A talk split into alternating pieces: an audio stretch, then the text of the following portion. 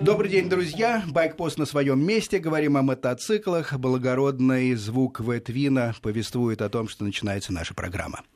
В гостях у меня Вячеслав Шиянов и Алексей Карпов. Добрый день, друзья. Добрый день. Здравствуйте. А, в этом году, летом, открылась в парке «Патриот» под Москвой а, постоянная экспозиция «Мото мира» Вячеслава Шиянова – для тех, кто еще не знает, несведущих людей, должен сказать, что Вячеслав Шиянов а, самый крупный коллекционер а, тяжелых мотоциклов Второй мировой войны. И вот что удивительно.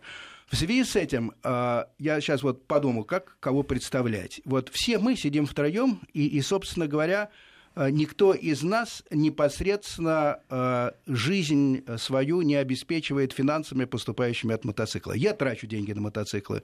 Э, сидящий рядом со мной Алексей Карпов, друг детства и спутник по многим поездкам, тоже только тратит деньги.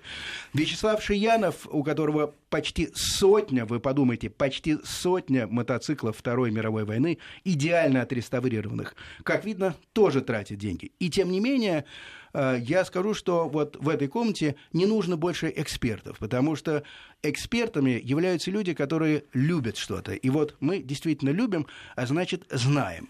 И с моей точки зрения Шиянов Вячеслав интересен тем, что не только знает технику, но, в принципе, это э, любой, наверное, механик может сказать, как что устроено.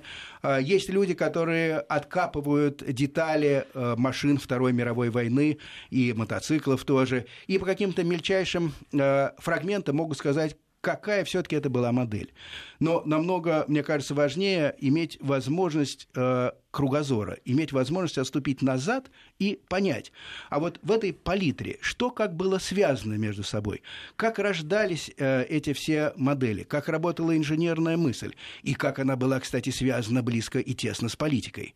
И вот как раз именно этим потрясающе мне интересен собеседник сегодняшний Вячеслав Шиянов. Мне я не побоюсь этого слова, посчастливилось побывать э, в парке «Патриот», когда Вячеслав сам вел экскурсию. И это была экскурсия, достойная театра, потому что шел разговор о, об эпохе, срез эпохи, разные страны. Ведь э, даже мальчишка в подворотне вам скажет, что да, э, американцы поставляли нам по ленд-лизу мотоциклы. Правильно, да. Э, все помнят, что мотоциклы выпускали Германия, э, Россия, но что были такими могучими державами мотоциклетными Бельгия, Франция, Швейцария, Италия, э, это на самом деле мало кто знает. Но посетив выставку, это все можно как раз понять, пощупать. И сегодня, с, моего, с вашего позволения, будет разговор о том, на самом деле, все-таки о мифах, которые существуют э, в мотоциклетном мире, э, историческом мотоциклетном мире, и о связи, безусловно, политики тех времен и мотоциклов. Кроме того, планирую э, с подачи Вячеслава загадать, можно сказать, загадку – Э, она будет технической, она будет абсолютно логичной, то есть э, ее могут отгадать люди, которые, в общем, не связаны с мотоциклами, но если они приложат к этому делу голову. Наш телефон 495-232-1559, загадка чуть позже. А для начала, пожалуйста, Вячеслав, расскажите о том, как все-таки ваша коллекция, которая, как я помню, началась из Самары, собственно, из этого региона вы родом, а, и, насколько я помню, вы там построили замечательный музей. Как она стала в хорошем смысле расползаться по России?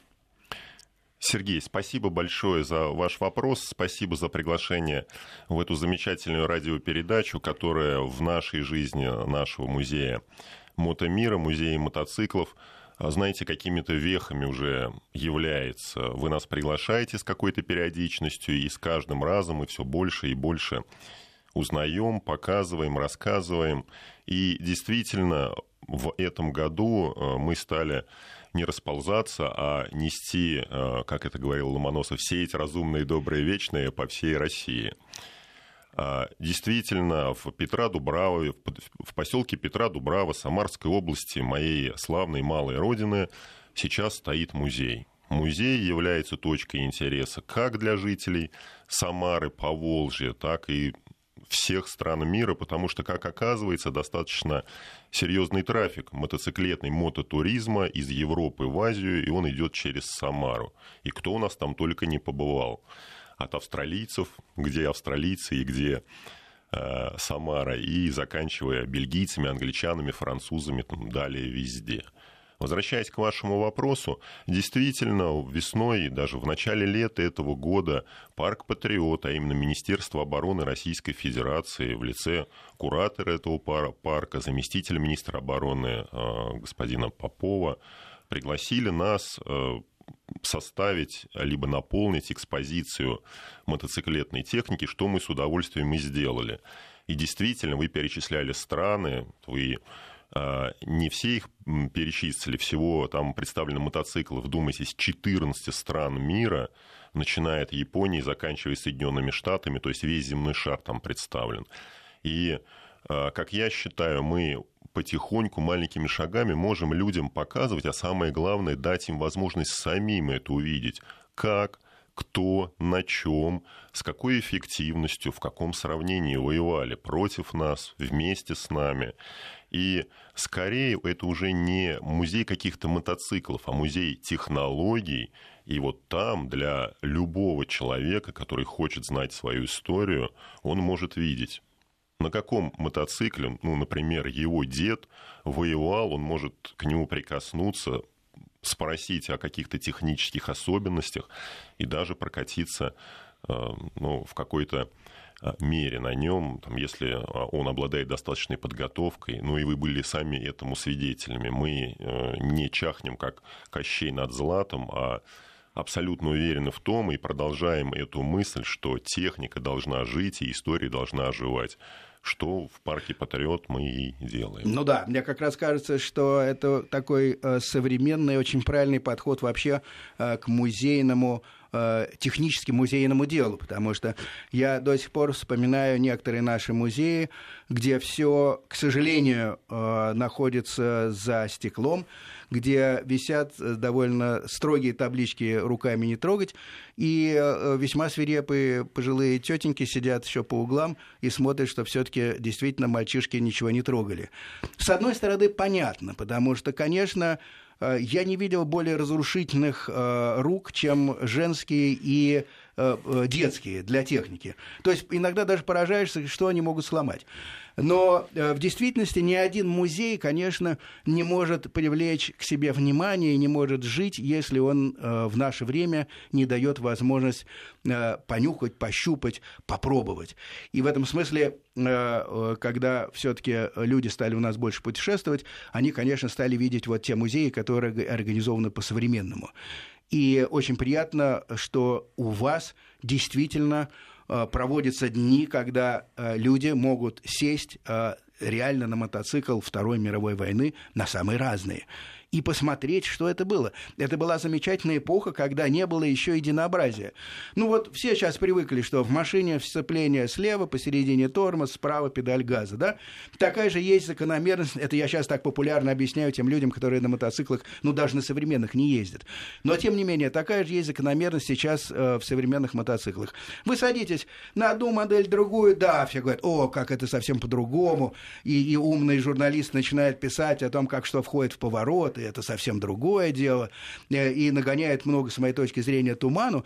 А здесь вы пересаживаетесь на мотоцикл и вдруг понимаете, что вы вообще не умеете ездить. Ну, просто не получается тронуться с места, потому что то, что вы привыкли делать ногой, делается рукой, правый, левый, ну, все наоборот абсолютно. И плюс еще есть некоторые параметры, которые нужно регулировать э, совершенно незнакомые. Ну, например, опережение зажигания. Да, это такая штучка, которую нужно э, прислушивать к двигателю и подвигать, посмотреть, как он держит обороты, и уже после этого поехать.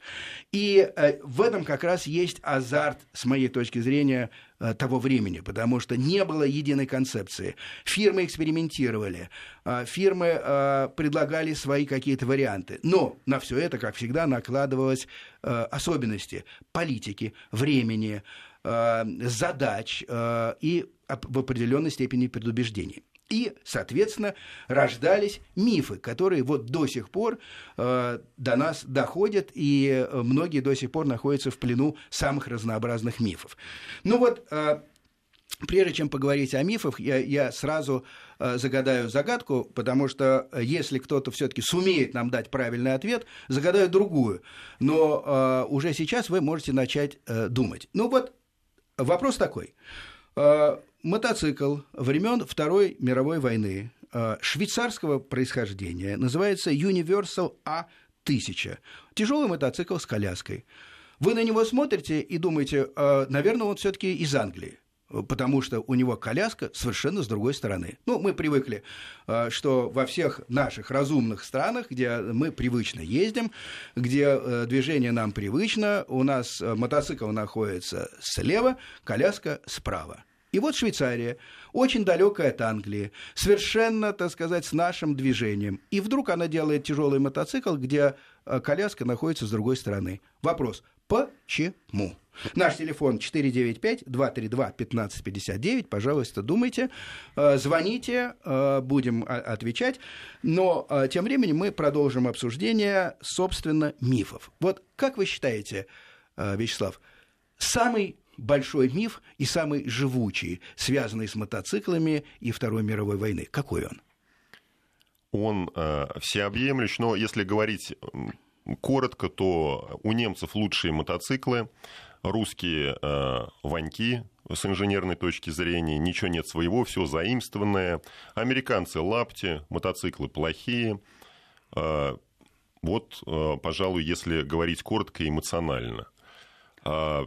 Хорошо, давайте прямо начнем с первого мифа, поскольку, ну, мы, э, так сказать, в своих головах вот все трое в студии давно с этим мифом простились, но я подозреваю, что люди, э, которые нас слушают, наверняка все-таки пребывают в плену некоторых иллюзий. Э, и если я вас правильно понял, основная иллюзия состоит в том, что немцы сделали замечательный мотоцикл BMW с оппозитным двигателем, так сказать, наши его скопировали, и вот получился М-72, основной мотоцикл там, Второй мировой войны, действительно советский, э, и, и он был во всех отношениях хуже своего оригинала. Давайте. Это, э, это как бы под миф. Под а миф. А, а основной миф? Основной миф о том, что у немцев были основные армейские мотоциклы BMW R75, знаменитый Сахара, и Цундап КС-750, знаменитый Слон, и что эти мотоциклы самые лучшие мотоциклы всех времен и народов военные. Раз. Второй миф о том, что мы скопировали немецкую конструкцию, не самую лучшую, и наш мотоцикл был не самый хороший. Вы, если мы говорим о М72 и его предшественнике BMW R71. Два. Давайте попробуем разобраться в этом мифе. Как Булгав говорю, э, разоблачение, только не отрывайте мне голову, пожалуйста. Аннушка уже пролила масло, да. А, действительно, вот в разоблачении этого мифа Аннушка уже пролила масло. Смотрите, все очень просто объясняется. Кто победил в войне? Мы. Если у немцев все было так хорошо, то почему мы победили в войне? И тут еще один миф, третий, о том, что, безусловно, на первом месте бесприметное мужество нашего народа, но который чуть-чуть пытаются ну, размыть, что ли, с западной точки зрения. Да, кровью все завалили и так далее. А у нас с внутренней точки зрения, да, а, мужество бесприметное, а, беспримерное народа вопреки высшему военному руководству. То есть как бы все вопреки произошло. Ничего подобного. Если мы приедем в парк Патриот и поставим эти мотоциклы рядом, то мы увидим, что действительно основные армейские мотоциклы немцев BMW R75 и Цундап КС-750 лучшие в мире. И сегодня, когда мы на них садимся и едем, они идут абсолютно как современные мотоциклы. Их даже и мотоциклами-то назвать нельзя. Отлично. А, а, послушаем попытку ответа. Игорь на связи, и вернемся э, тогда к мифу обратно. Игорь, да, добрый день. Здравствуйте. Откуда вы? Я из Москвы. Очень приятно. Ну вот что скажете, почему все-таки у швейцарского тяжелого мотоцикла э, времен Второй мировой войны коляска находилась э, с непривычной стороны, как будто у нас, э, э, как будто у них было английское э, движение? Ну, я предполагаю, что Швейцария горная страна, Так, Э, много приходилось ездить по горным дорогам. так. А поскольку движение правостороннее, э, значит, если коляска была бы с правой стороны, то со стороны обрыва был бы пассажир. Да. А логичнее было бы, э, чтобы водитель со стороны обрыва контролировал, э, скажем так, Блестящий ответ, Игорь, поздравляем. А вы, кстати, были в парке Патриот? э, я собирался, но я работал... Ну, нет, нет, я просто э, пытаюсь понять, не знали ли вы ответ заранее? А, нет, нет. Нет, ну чудно. Слушайте, а вот что значит лойка. Вы мотоциклист? Нет. Вот, автомобиль- замечательный автомобиль. пример, когда человек, не связанный с мотоциклами, но бывавший, кстати, в Швейцарии, видимо, вы были ведь в Швейцарии? Да, да. Да, и видели горные дороги. И тогда, конечно, в э, военные времена, э, в эти 40-е, 30-е годы, они были обустроены хуже значительно, и часто обрыв ничем не ограничивался. Поэтому действительно, друзья мои, коляска шла по стороне э, обрыва именно потому, что очень опасно на э, мотоцикле с коляской упустить э, колесо, ко- которое затем может за собой утянуть э, весь экипаж, так сказать, вниз. Отлично. Э, Тем временем э, я готовлю следующую загадку. Э, Например, вот такую, навскидку. Э, э, Тяжелые мотоциклы Италии. Э, И они были разные, э, были замечательные трициклы. Э, Вячеслав меня поправит, если я а, а, ошибусь, но у всех у них, причем они могли вести груз э, до 500 килограмм иногда, у них был двигатель 500 кубических сантиметров и не больше. Хотя у других одноклассников, сделанных в других странах, двигатели были и мощнее, и объемнее. Почему итальянцы, ну не идиоты, инженеры, все-таки такие малокубатурные двигатели ставили на тяжелые мотоциклы? Вопрос задан. Мы возвращаемся. Я напоминаю, да, что телефон 232-1559-495 – это код Москвы. И мы возвращаемся к мифам. Значит, миф о э, э, техническом превосходстве Германии, э, мысли германской и инженерной мысли э, в в канун и во время Второй мировой войны. Упомянуты два замечательных действительно мотоцикла э, немецких, BMW и Zündap, которые действительно были шедеврами, на которых на одном из них мне даже довелось э, с подачи э, Вячеслава поездить, и я вам скажу, что он действительно близок к современным мотоциклам, и, и там даже я совсем не напрягался, мне удавалось э, покататься по полю, повернуть, развернуться и вообще, так сказать, чувствовал себя человеком. Вот, так почему же, если были такие все-таки замечательные мотоциклы, почему э, это не является свидетельством превосходства инженерной мысли? Ответ очень простой, но абсолютно неожиданный для ну, для всех, э, кто живет сегодня в России, потому что у нас все-таки какое-то э, извращенное мнение об этом сложилось. Смотрите, э, мотоцикл лучший, это значит, что он сложный и дорогой. А мотоцикл BMW R75 в производстве стоил как два мотоцикла М72 русских. Вот если все отбросить, что такое война? Это передвижение больших масс людей и товар материальных ценностей на значительное расстояние, зачастую в условиях бездорожья. Если против BMW R75 за те же деньги, за те же трудочасы едет два мотоцикла М72 с российской стороны, значит, российские инженеры грамотнее, нежели немецкие инженеры. Значит, у них едет 6 человек, а у немцев трое едут, а трое еще идут пешком. Значит, высшее военное руководство России так организовало военную экономику, что максимально логичное и соответствующее запросам времени транспортные средства поступало в войска. Именно поэтому вот э, это плюс к нашему беспримерному мужеству наших э, отцов, дедов и прадедов, которые раздавили фашистскую гидру, но раздавили ее не кровью, как говорят на Западе, и не вопреки, как говорят у нас, а исключительно потому, что к этому прилагалось правильное техническое решение. И еще продолжу. Более того, у нас в коллекции есть реплика знаменитого мотоцикла М-73, который в 1944 году на Горьковском мотоциклетном заводе группа инженеров сделала для того, чтобы сравнить с этими знаменитыми всепролазами BMW R75 и Цундап КС-750. Он чем-то отличался от М72? То есть это была усовершенствованная версия, да? Да, это была усовершенствованная версия М72. На него установили дополнительно двигатель, который BMW R75 напоминал верхнеклапанный, то есть с повышенной мощностью, и его оснастили приводом на колесо коляски. Сделали, испытали, написали отчет, что да, действительно, на 10-15% повышаются проходимые качества, но в отчете сквозило, и у нас это есть на сайте в Мотомире Вячеслава Шиянова, прочтите этот отчет. В отчете сквозило, что зачем платить больше, если это оптимальная конструкция. Именно поэтому мы победили. Наше мужество плюс абсолютно четкий и логичный подход к военной экономике. А немцы проиграли со своими лучшими мотоциклами в мире. Парадокс. Но, может быть, еще и логистически э, получалось немцам сложнее. Все-таки и Цундап, и БМВ э, э, в армии служили.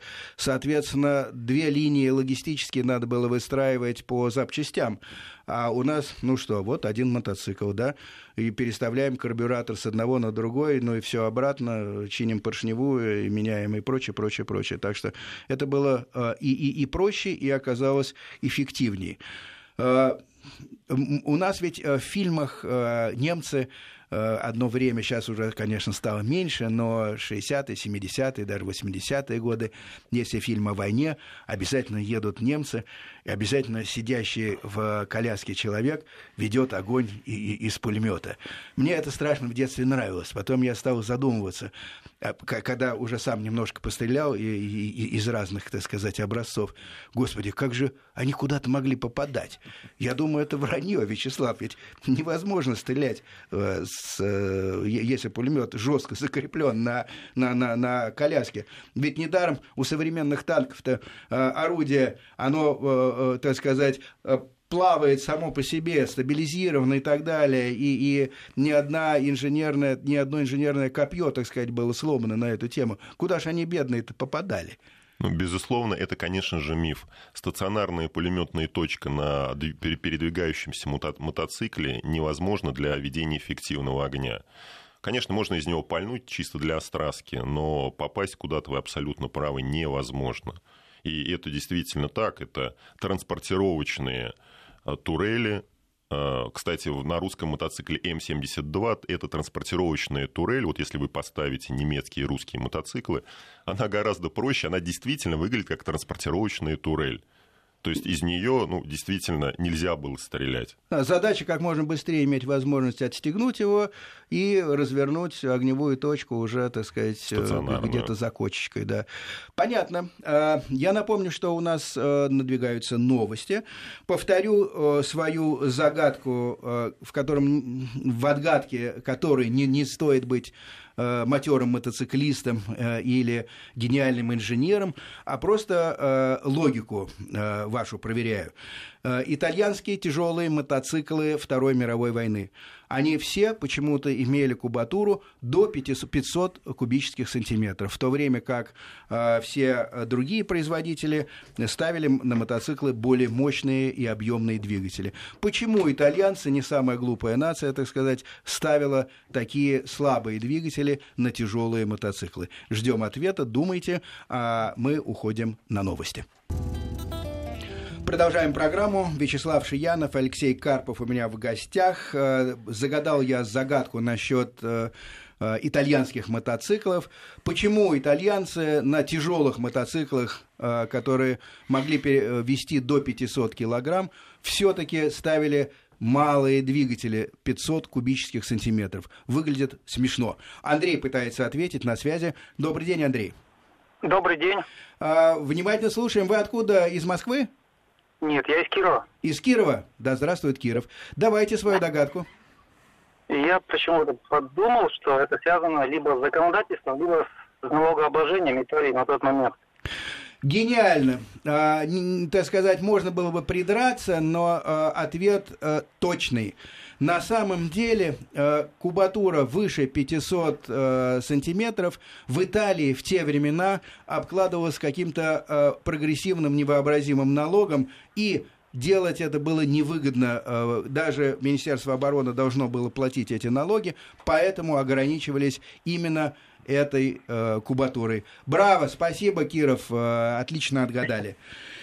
Двигаемся дальше. Ну, может быть, еще одну тогда вкинем какую-нибудь загадку. Э, я не знаю. Э, ну, например, помните, э, меня удивило японский мотоцикл. Пожалуй, самый большой из, из, из мотоциклов Второй мировой войны и с самым огромным рулем почему-то, с такими рогами, которые отведены назад. Это при том, что Средний рост, э, Вячеслав, как вы говорили... 160 160 сантиметров э, японского солдата в то время было. Значит, э, вопрос такой, зачем на мотоцикле времен Второй мировой войны японского происхождения самый большой руль, который не, не был у нас, у всех других мотоциклов были значительно меньше.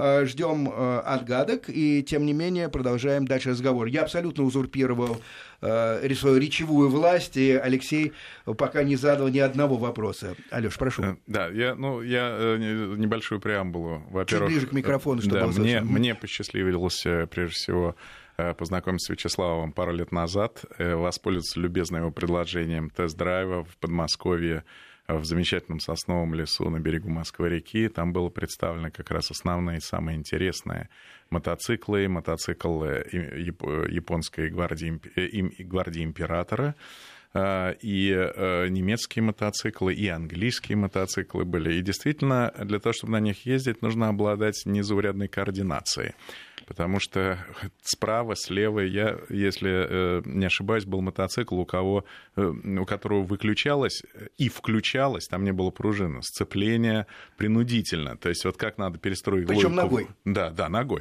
То есть как надо перестроить логику в голове, мы привыкли, что мы выключаем сцепление, и пружина его потом обратно включает, мы отпускаем ногу. Вот, или руку, неважно. Вот. Но здесь вот это нужно было делать принудительно. Во-первых, все с разных сторон, и плюс вот эти монетки, да, которые форме обогащения, опережения зажигания. И это все нужно было на слух э, воспринимать и все. Но я хочу сказать, что мне это удалось, конечно, с напряжением э, мозгов значительным сделать. Но удовольствие, которое я получил... Лицо у тебя было, напомню, Эйнштейна, который свою теорию относительности... Да, да, безусловно. Хотя до этого механики краткий инструктаж проводили, кстати, что очень полезно. Вот. Я с огромным удовольствием прокатился, я считаю, что это имеет колоссальное совершенно значение образовательное, потому что э, действительно сейчас в эпоху, когда все само, само собой, легонько, пальчиками, как на джойстиках, всем нажимаешь, ты понимаешь, что стоило, скажем, тем же японцам со средним ростом 160 и, сантиметров и неатлетического сложения, что стоило им управлять вот этим вот чудовищем. То есть люди должны были физически быть хорошо подготовлены, безусловно. Кроме того, они должны были хорошо знать знать матчасть, чтобы там отремонтировать и так далее. Это первый момент. Я считаю, что вот это вот э, девиз «руками трогать», вот, вот надо, э, знаете, обратный девиз, как «руками не трогать, не садиться, не прислоняться». Я, я видел э, такие мотоциклы, стоящие в европейских аэропортах, винтажные мотоциклы, их там обклеенными эти табличками там не, близко, чуть ли не близко не подходить. Вот то, что идеология, которую проповедует Вячеслав, мне кажется, она наиболее правильная.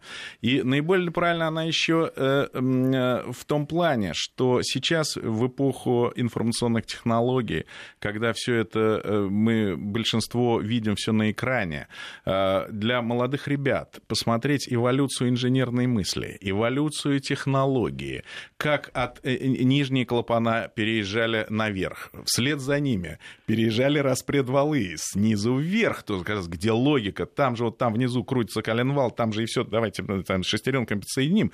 Зачем вот эти толкатели, а потом цепи, а потом все.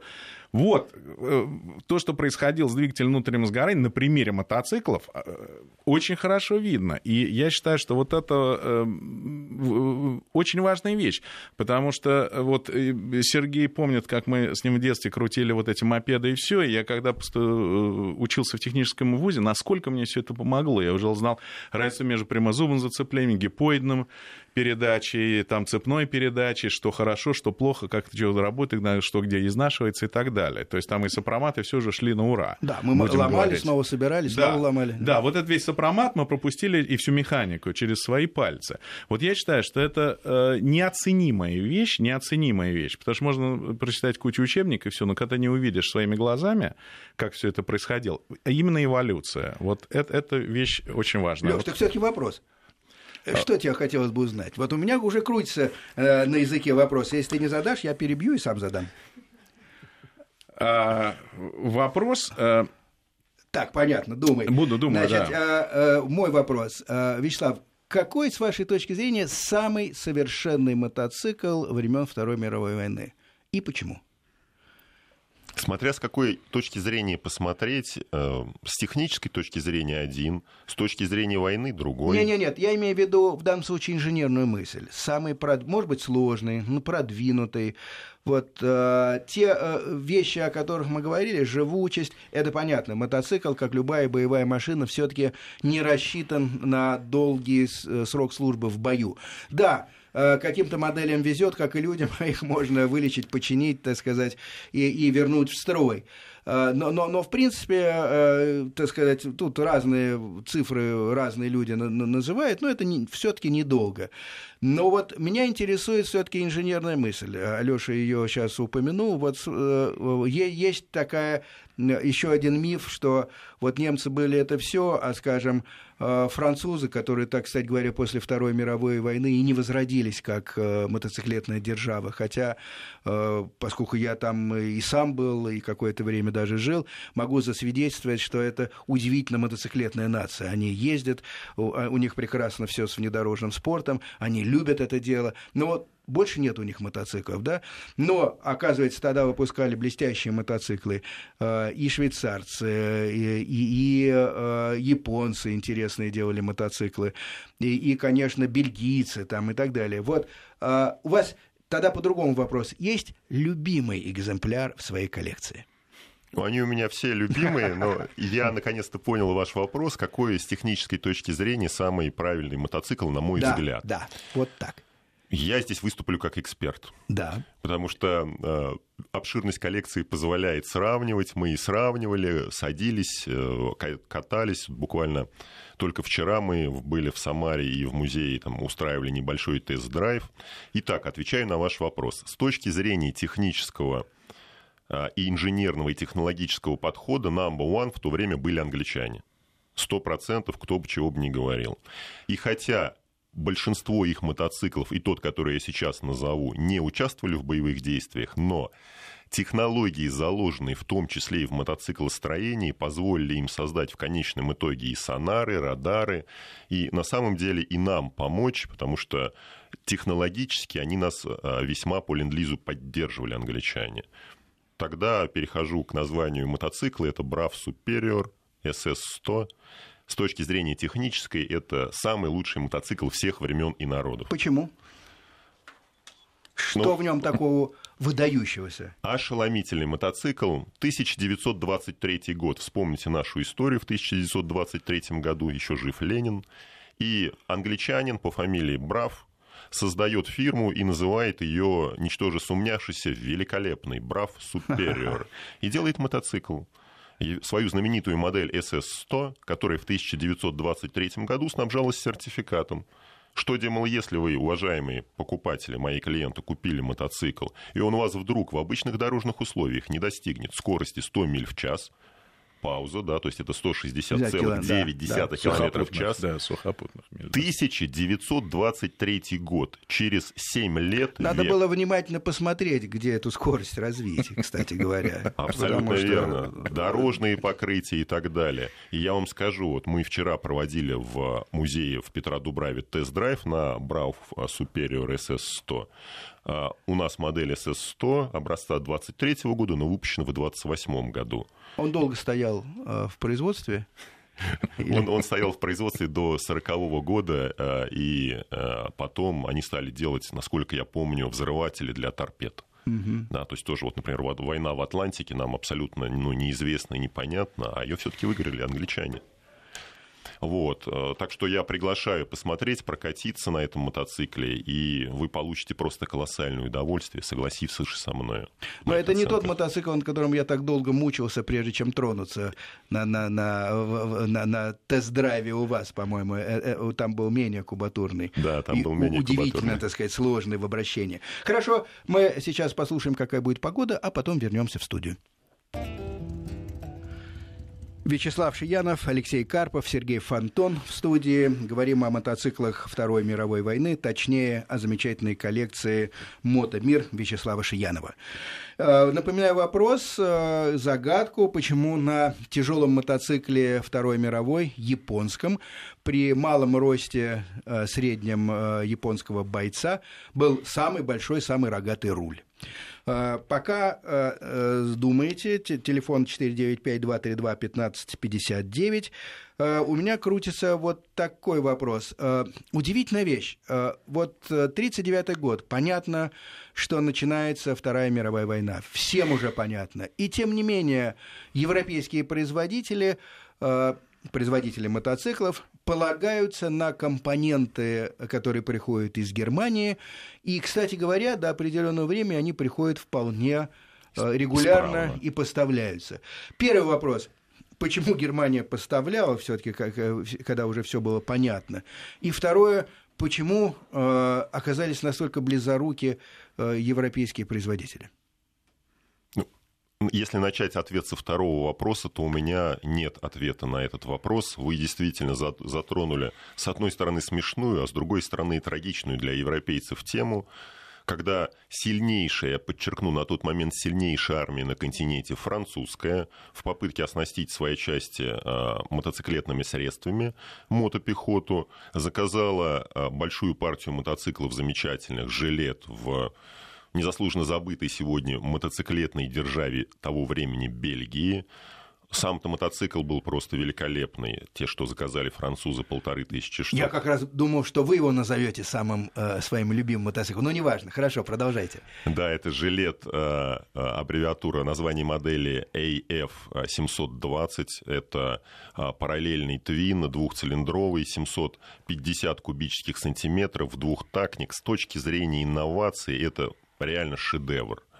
Ну так вот, французы его заказали в конце 1939 года. Любители, любители истории знают, что со 2 или с 3 сентября 1939 года Франция находилась в состоянии войны с Германией, заказывают в Бельгии мотоцикл и согласуют техническое задание а, в, том, а, в той части, что электрооборудование этого мотоцикла должно обеспечиваться магнето компании Bosch Германии. А, вот еще раз хочу э, вернуться к э, началу передачи и к мысли о мифах. Э, мне кажется, Иосиф Виссарионович Сталин справедливо бы расценил это как диверсию, саботаж. Вредительство. Вредительство. И очистительно как-то поправил вот тех людей, кто такие мотоциклы заказал. Что было в результате? И я подчеркиваю, это уже была война. В 1940 году, когда подходило 10 мая, начало э, знаменитой э, операции «Гельп» по разгрому Франции. Кстати, за три недели немцы в пух и прах иного нельзя сказать, расколошматили сильнейшую армию континента на тот момент, сильнее, чем советская армия была у французов, в купе с экспедиционным английским корпусом. Это опять к одному мифу о том, что у нас случилось с нами в 1941 году. Это никакой не позор, это чудо, что мы после такого удара выстояли. Никто не выстоял, а мы выстояли. Ну так вот, возвращаясь к мотоциклам. 10 мая полторы тысячи мотоциклов в Бельгии э, готовы к отправке, но только, как вы уже догадались, на них не хватает маленькой части, а именно на каждом из полутора тысяч магнита. Ну, ничто а... никуда не едет, ничто не заводится. Да, и операция Блау начинается с тем, что, ну, выражаясь в современных э, терминах, э, за ударными батальонами едет три фуры с этими магнитами, и вермахт получает полторы тысячи мотоциклов в течение недели. Лучших, не лучших, а шедевральных мотоциклов с технической точки зрения того периода, принимает их на вооружение и, к сожалению, потом бросает на Восточный фронт против нас.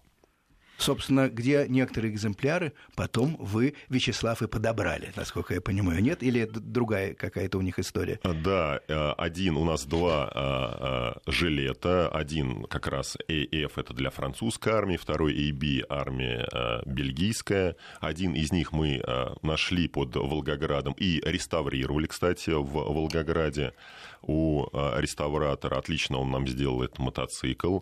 Ну, и если уж говорить, вот возвращаясь к загадке, которую вы задали о 500-кубовых моторах для итальянских для итальянских транспортных средств, потому что там помимо мотоциклов, одиночек с колясками были еще и трициклы замечательные. И вот, кстати, опять же, мифы, да, вот итальянцы вроде бы разумные ребята, да, но вот когда мы смотрим, как можно на 500-кубовом трицикле ехать по сталинградским тогда степям зимой, помните, что знаменитая битва под Сталинград началась в ноябре и закончилась в феврале, полным просто разгромом а, а, германских и итальянских частей, а, там, с точки зрения итальянских частей, это был корпус КСИР, 240 тысяч итальянцев погибло. Почему? Ну, наверное, в том числе из-за того, что на 500-кубовых двигателях трицикл, который должен вести, кстати, стационарную пулеметную точку, оснащенную тяжелым пулеметом, еще один парадокс, загадка, как они с трицикла собирались обеспечивать точный огонь. Там вот точно была ну, стационарная точка как они могли ехать по э, степям, где снежный покров, ну, наверное, от 10 сантиметров и выше, там 20 метров проедешь, его нужно толкать, они не едут. Я обратил внимание, что еще двигатель так как-то странно расположен. О, цилиндр вместе со свечой Э, направлен вперед, если я не ошибаюсь, у этих моделей, правильно? Да, и свеча просто самое чувствительное высоковольтное оборудование вынесено по ходу движения, ничем не защищены ни от шурги, которые переднее колесо снежное поднимает, ни от грязи, если это распутится. Ну, нету ответов, мы приглашаем всех наших а, уважаемых любителей ретро-мотортехники просто самим в этом убедиться. И, а, друзья, вас призываю, вы свое мнение составляете, мы вам в том числе в этом помогаем, предоставляя возможность возможность ну, воочию увидеть, что реально было. Не слушайте никого. Алексей? Ну вот у меня вопрос созрел все-таки к Вячеславу. А, все-таки мне интересно узнать, вот э, можем ли мы назвать э, наш мотоцикл М72, который был модернизированный, ну не копией, аналогом, скажем так, BMW, можем мы назвать это оружием победы в полном смысле? То есть, или какова роль мотоциклов э, военных в военных действиях и в победе советской армии над гитлеровцами. И в наступлении первичном э, Германии. Знаете, а, просто колоссально интересный, к сожалению, объемный вопрос. Я постараюсь очень э, коротко, но по делу ответить. А, мотоцикл – это была основа моторизации всех армий мира, но немцев, у немцев это было доведено до совершенства. На самом деле все успехи а, вермахта связаны во многом, они, безусловно, связаны исключительно с моторизацией, но во многом и с мотоциклами.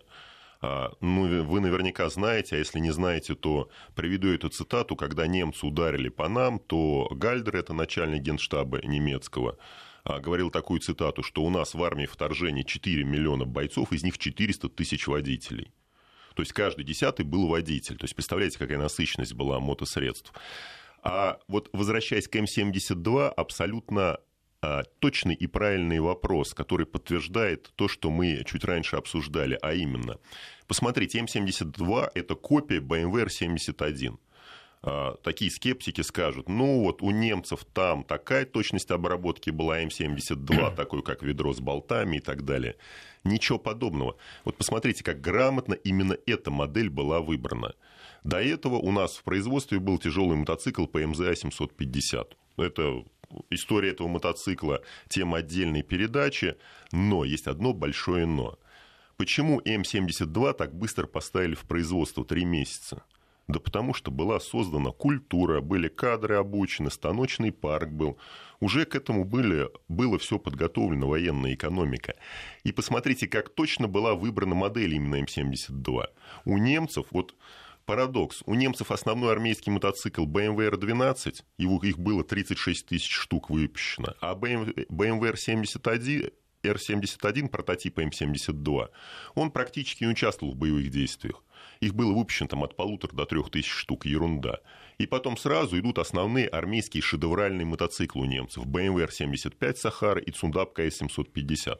Посмотрите, как бы а, против немцев мы воевали их же оружием, но другой нишей. Как грамотно выбрали эту нишу. Р-12 по сравнению с М-72 архаика. Нету подвески, рама из швеллеров, да, а, а R75 и Цундап слишком дороги, что мы в 1944 году и подтвердили. Прототипы сделали, испытали, сказали нет. М72 – это наш мотоцикл, поэтому, поэтому именно М72 100% можно назвать а, оружием победы. Наряду с Т-34, ППШ, но на самом деле наряду с инженерно выверенным и точным подходом. Друзья, давайте мы этот миф будем развеивать а, русские инженеры абсолютно никакие не Иваны, это все остальные, Гансы, Томми, да, и так далее, но русские победили в том числе инженерным подходом. Мотоциклы М72 это блестяще просто иллюстрирует.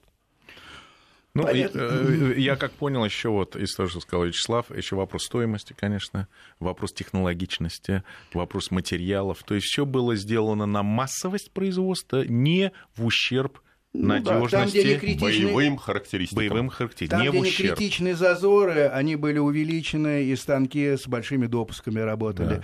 Да. А, были опущены многие детали, которые составляют внешнюю прелесть. Да? По-моему, там светотехника была упрощена, еще какие-то вещи.